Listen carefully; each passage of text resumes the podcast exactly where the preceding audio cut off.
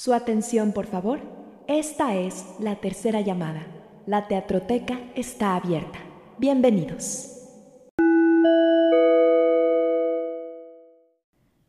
¿Qué tan amplia es la línea entre ser un victimario y ser una víctima? ¿En verdad un agredido y un agresor son tan diferentes? ¿O se puede ser un agresor aún siendo un mártir? ¿O ser agredido por una víctima? Lo sé, son preguntas muy difíciles de responder, pero no es la primera vez que una persona las hace. Una de esas personas fue Mario Benedetti, y las contestó poniendo frente a frente a los dos personajes principales de la obra de esta semana, Pedro y el capitán. Soy Avi Aguirre y la teatroteca está abierta. Adelante.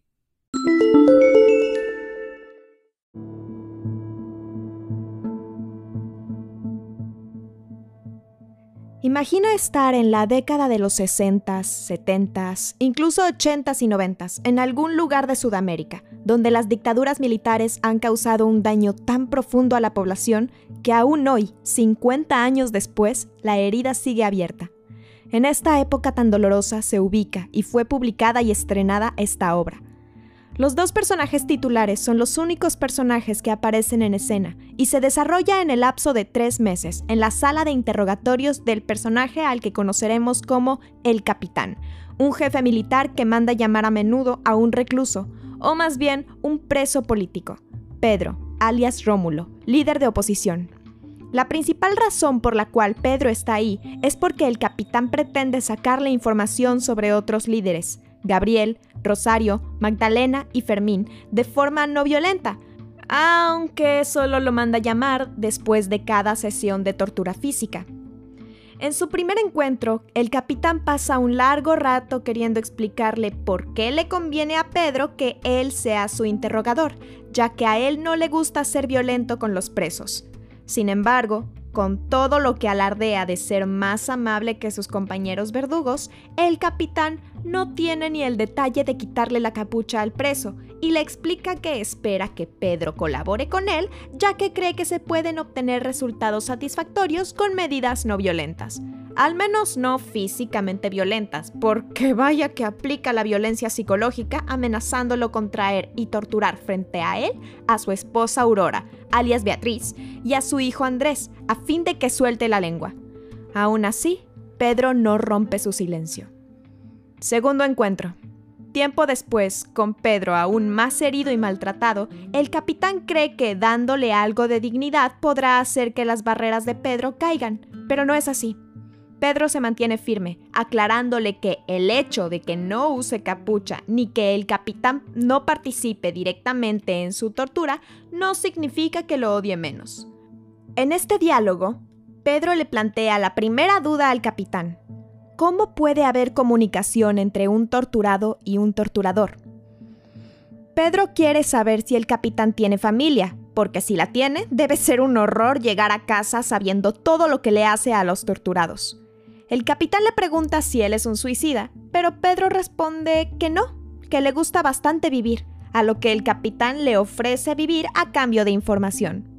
Pero Pedro se niega, ya que lo que le ofrece el capitán es que viva como un muerto. Harto, el capitán le responde la pregunta de Pedro.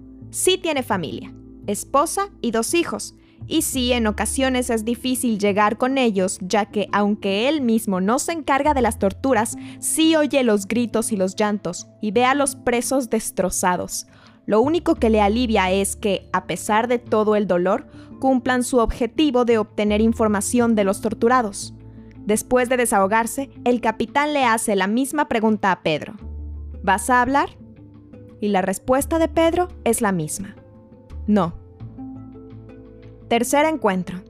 El capitán ha comenzado a perder la compostura que lo caracterizaba en los encuentros anteriores, y Pedro ha empezado a perder la cabeza, ya que delira todo el tiempo, y ríe, ya que vino un apagón en plena sesión de tortura con electricidad, y sus torturadores no supieron qué hacer y suspendieron la sesión. También insiste en que le llame el capitán por su alias, Rómulo, y más tarde le revela su nombre completo, Pedro nada más.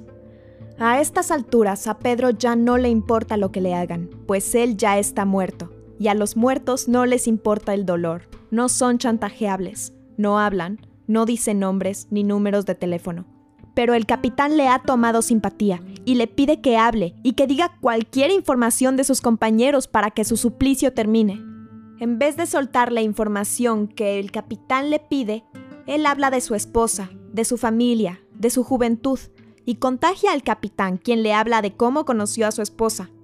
Pedro le pregunta cómo el capitán llegó a ser torturador, pero él le responde que no podría nombrar un punto exacto de partida, pues no es un monstruo insensible, pero no recuerda una época en la que haya sido una buena persona.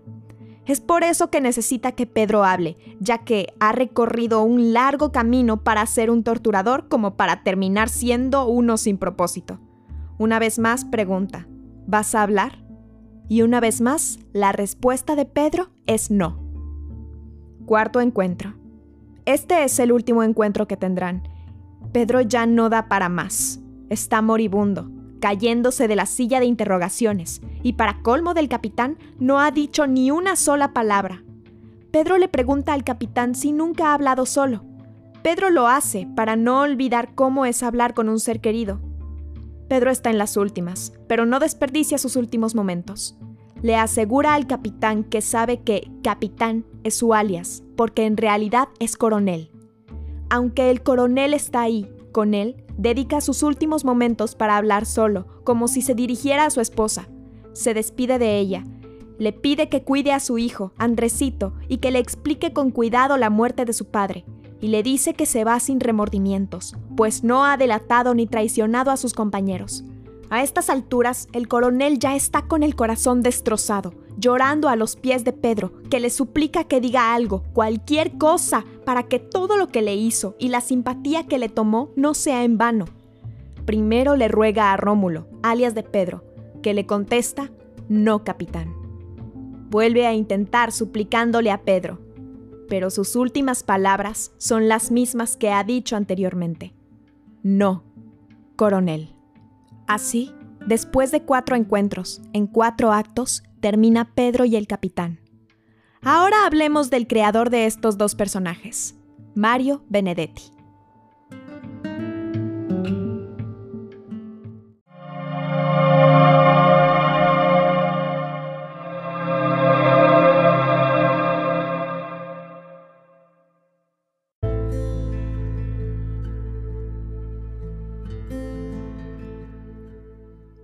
Mario Orlando Hamlet Hardy Breno Benedetti Farrugia nació el 14 de septiembre de 1920 en Paso de los Toros, Uruguay. Fue hijo de Breno Benedetti y Matilde Farrugia, quienes lo bautizaron con cinco nombres según las costumbres italianas. Por problemas económicos se vio obligado a trabajar a la temprana edad de 14 años en una casa de repuestos automotores. En 1946 contrajo matrimonio con Luz López Alegre, su gran amor y compañera de vida, aunque no tuvieron hijos. En 1950 publica los poemas Solo mientras tanto. En este mismo año obtuvo el premio del Ministerio de Instrucción Pública por su primera compilación de cuentos, Esta Mañana. En 1960 publica la novela La Tregua, que le vale la fama internacional. Junto a miembros del Movimiento de Liberación Nacional Tupamaros, fundó en 1971 el Movimiento de Independientes 26 de Marzo, una agrupación que pasó a formar parte de la coalición de izquierdas Frente Amplio desde sus orígenes. Benedetti fue representante del Movimiento de Liberación Nacional en la mesa ejecutiva del Frente Amplio de 1971 a 1973. A la luz de su activo respaldo a la subversión marxista, debe abandonar Uruguay en este año, partiendo al exilio en Buenos Aires, Argentina. Posteriormente se exilió en Perú, donde fue detenido, deportado y amnistiado para luego instalarse en Cuba en 1976. Al año siguiente, Benedetti recalará en Madrid, España. Fueron 12 años en los que vivió en el exilio. En esta época, en 1979, escribe Pedro y el Capitán, Vuelve a Uruguay en marzo de 1985, dando comienzo a una etapa a la que él mismo llama periodo de desexilio, motivo de muchas de sus obras y obtiene la designación de miembro del consejo editor de la nueva revista Brecha. En los años siguientes recibiría múltiples galardones por su trabajo literario, ya sea por sus novelas, por sus cuentos o por sus poemas. Tras el fallecimiento de su esposa en 2006, a causa de la enfermedad de Alzheimer, Benedetti se traslada definitivamente a el barrio centro de Montevideo, en Uruguay. Con motivo de su traslado, Benedetti donó parte de su biblioteca personal en Madrid al Centro de Estudios Iberoamericanos Mario Benedetti de la Universidad de Alicante. Falleció el día 17 de mayo de 2009 en Montevideo a la edad de 88 años. Su obra se puede dividir en tres etapas según los eventos de su vida. La etapa periodística, la etapa de compromiso social en la que se vuelve activista político y el desexilio que se dedica más a poemas. Es más que claro que Pedro y el capitán forma parte de la segunda etapa, en la que es esencial que entendamos el contexto histórico. Miren, en los años 60 y 70, el éxito de la Revolución cubana en el 59 desató la paranoia de Estados Unidos, de que el socialismo se extendiera en los países centro y sudamericanos y que así surgieran más enemigos políticos, o sea, más aliados de la Unión Soviética. A raíz de esto surge la Operación Cóndor, que era un plan en el que colaboraba la CIA y los regímenes dictatoriales para suprimir a opositores de izquierda y así mantener el modelo económico capitalista. Países como Argentina, Brasil, Perú, Paraguay, Bolivia, Chile, Ecuador y Uruguay fueron gobernados por dictaduras, y la mayoría instauradas mediante un golpe militar. Algunas de estas dictaduras fueron la de Pinochet en Chile, la de Videla en Argentina, la de Fujimori en Perú y Bodaberry en Uruguay. Esta fue una época en la que dominaba el clima de inseguridad, la libertad de expresión fue fuertemente restringida y era muy destacable la barbarie de los funcionarios gubernamentales, así como los actos de persecución, tortura, secuestro y asesinato en contra de los opositores al régimen. Mario Benedetti afirmó que la educación fue controlada por el ministerio a tal grado manipulada y empobrecida que las instituciones externas no aceptaban los títulos expedidos por la Universidad de la República. Esta toma de la educación y de la formación del pensamiento crítico fue una forma de prevenir cualquier posible resistencia. Controlaban mucho las universidades, las escuelas. Era un clima bastante pesado y fue una época muy, muy fea para Sudamérica. En esta época se ambienta Pedro y el Capitán, como les había comentado anteriormente, en la que Mario Benedetti hace una fuerte crítica, una fuerte denuncia a los métodos de tortura contra los presos políticos y de la barbarie de la que era capaz el Estado en aquel entonces. Este es uno de los temas que, que domina en esta obra, junto con otros dos. El abuso de poder y la lealtad. El abuso de poder que el capitán ejerce sobre Pedro en, gran parte de la obra, sobre todo en los, en los primeros dos actos, así como la lealtad de Pedro, que siempre que le dice que hable, él dice no o cambia de tema. También Benedetti plantea diferentes ideas en toda la obra. Por ejemplo, cualquier hombre es susceptible a la manipulación. Esta es la forma de violencia que el capitán ejerce sobre Pedro durante toda la obra. No lo toca, no lo golpea, pero ejerce una violencia psicológica en él.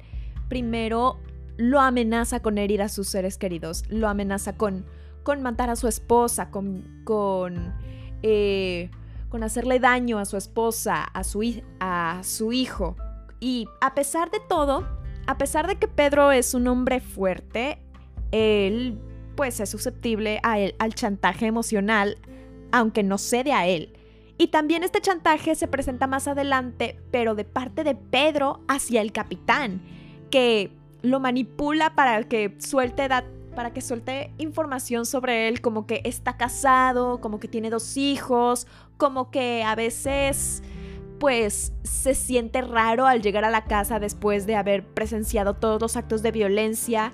Eh, cualquier hombre, no importa su posición económica, su posición militar o económica, es susceptible a la manipulación y a la violencia eh, psicológica. También, otro punto que tiene que ver con esta manipulación y con esta violencia psicológica es la idea de que la familia es el punto débil en las relaciones humanas. Inmediatamente el capitán va, va, a la yugular hablando de las personas que puede lastimar. No se va por sus amigos, no se va por sus compañeros, se va directamente por la esposa, por el hijo.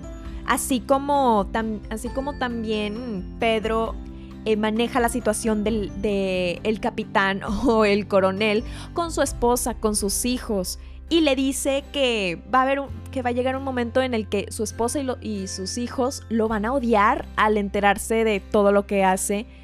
Este el punto débil de cualquier persona van a ser sus van a ser sus seres queridos y es parte de la naturaleza de las relaciones humanas, es parte de lo que nos hace seres humanos, que somos susceptibles o que o que no queremos nuestra naturaleza de que, de que no queremos que las personas que queremos salgan lastimadas.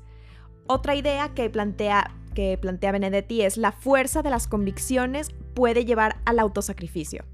Durante toda la obra, Pedro pues está convencido de que no debe sacrificar a sus compañeros aunque él mismo esté sufriendo. Él está delirando, está agonizando y no suelta un solo nombre. Siempre le dice no al capitán.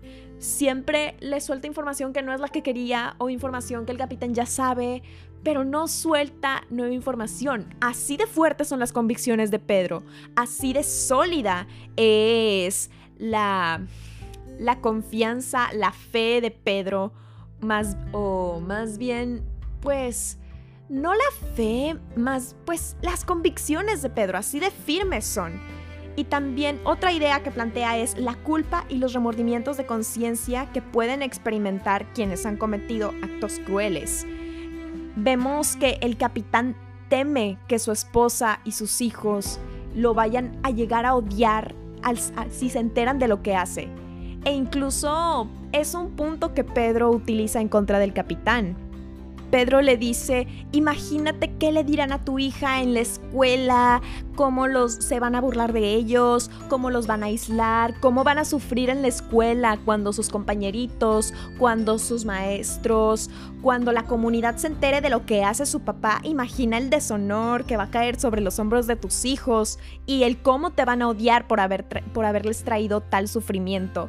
Eh, ese, con esa culpa, con ese remordimiento que tiene, que, tiene el capitán al presenciar todos los actos terribles que hacen él y sus compañeros, pues termina siendo susceptible y termina siendo manipulable para Pedro.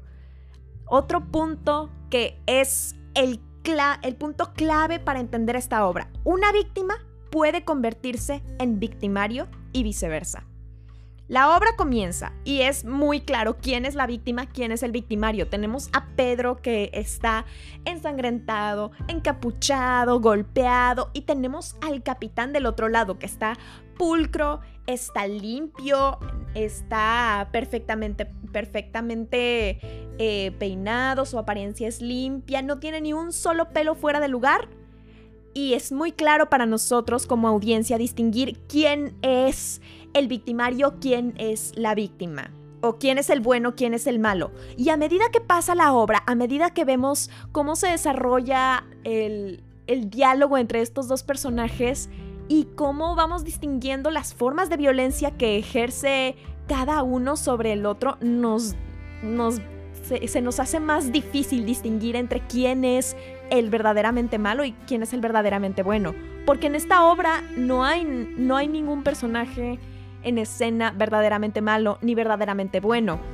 Pedro podrá ser muy firme en sus convicciones, podrá amar mucho a su familia, pero manipula la mente del, capitán muy, muy, agresiva, muy agresivamente, lentamente, pero agresivamente. No sé si me, lleve, si me llegue a explicar.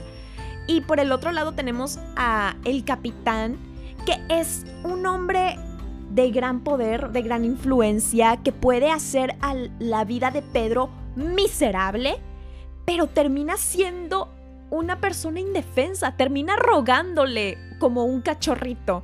Su último diálogo es una súplica de que, de que le, le diga algo para que todo lo que pasó, su simpatía, la simpatía que desarrolló el capitán por él, o bueno, el coronel por él, el, el aprecio que le tiene, todo lo que lo llevó a lastimar a una persona que le agrada y que le, hace, le hizo reflexionar para que no sea en vano. Termina, terminan los roles invirtiéndose, termina el capitán siendo manipulado y Pedro siendo el gran vencedor y torturador psicológico del, del capitán o el coronel. En el momento en el que se invierten estos papeles es en un detalle importante, en la forma en la que se hablan. Cuando comienza la obra, el capitán tutea a Pedro, le habla de tú y Pedro le responde al capitán hablándole de usted.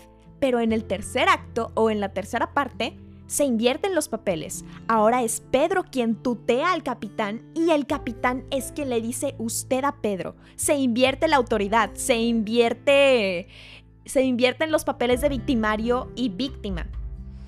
También otra idea que, se plantea Benedetti muy fuertemente en esta obra es que la dignidad es un valor al que no se debe renunciar. A Pedro lo torturan psicológicamente, lo torturan físicamente de formas muy crueles, según describe Benedetti. No las vemos, pero podemos imaginárnoslas por los diálogos de, del capitán y de, y de Pedro. Pero aún así, Pedro se mantiene firme. No traiciona la confianza de sus compañeros en él, no renuncia a su dignidad. Y de hecho, en este aspecto, en la, firmeza y en la dignidad, se puede encontrar un, significado fuerte en el, nombre de Pedro. Pedro es un hombre bíblico. Y la primera vez que se, que se menciona a alguien con ese nombre es cuando Jesús le dice a uno de sus apóstoles, si no es que al, al, más famoso de sus apóstoles, tú eres Pedro, significa roca, y sobre esta roca edificaré mi iglesia. O sea, el nombre de Pedro significa roca y con el, con el nombre, con el significado del nombre del personaje, Benedetti plantea el carácter del personaje, plantea que es firme, que es fuerte, que es duro y que esa dureza no la va a poder corromper ni el capitán, ni los torturadores, ni nadie. Y también llama la atención que el capitán o el coronel no tiene nombre la representación del Estado, de la militarización del Estado, no tiene nombre. ¿Por qué? Porque no tiene dignidad, no tiene fuerza que tiene, la fuerza que tiene el personaje de Pedro, no tiene la lealtad para, para hacerse digno de un nombre.